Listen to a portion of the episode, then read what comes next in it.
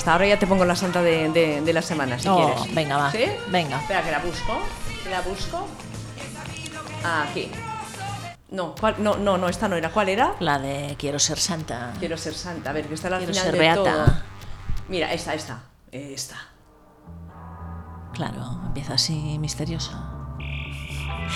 Pues ya te digo, es- las santas de este mes de octubre eh, tienen poca chicha. Están a nada. No sé. Son sosas, son Mira, sosangas. no, son poco sospechosas. Bueno, tenemos a Josefa Martínez Pérez, que es, fue beata, religiosa y mártir del 15 de octubre. Y hemos puesto entre paréntesis devota de Juana de Arco, un poco sí.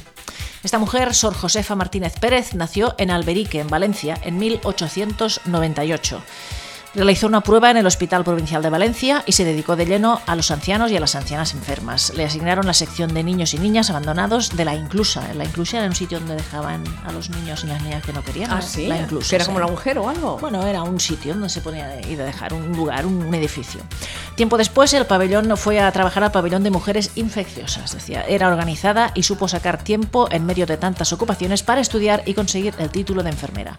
Pasados 10 años de su llegada al hospital, se presagiaron malos tiempos. Pues Ella repetía muchas veces: No hay que tener miedo, hemos de ser valientes. Hermanas, decía, preparémonos porque alguna de nosotras nos tocará el martirio. Al ser despedidas del hospital, porque las despidieron, Sor Josefa le dijo a Sor Concepción, otra monja, iré a Alberique, a casa de mis padres, y seré mártir como Juana de Arco. Guau. Y- y fue cierto, porque ¿Fue, fue a- a casa de Juana de Arco? Fue a su pueblo natal y poco tiempo después fue fusilada junto a otras religiosas. ¿Qué Todo dices? esto ocurrió en el marco de la Guerra Civil Española. Y una cosa, entonces tuvo una visión. Tuvo una visión. Bueno, una visión o una realidad. Bueno, vio que se avecinaba una guerra, supongo, y bueno. Entonces pues, ya las dio- Y le tocó. ¿eh? Pero bueno, tenía un poco de devoción a Juana de Arco, está bien. Bueno, es mm, como hemos comentado antes, que no sabremos nunca si era pasión, devoción, amor, amistad, Presuntamente. presuntamente ¿Eh? sospechosa. vale. Muy bien.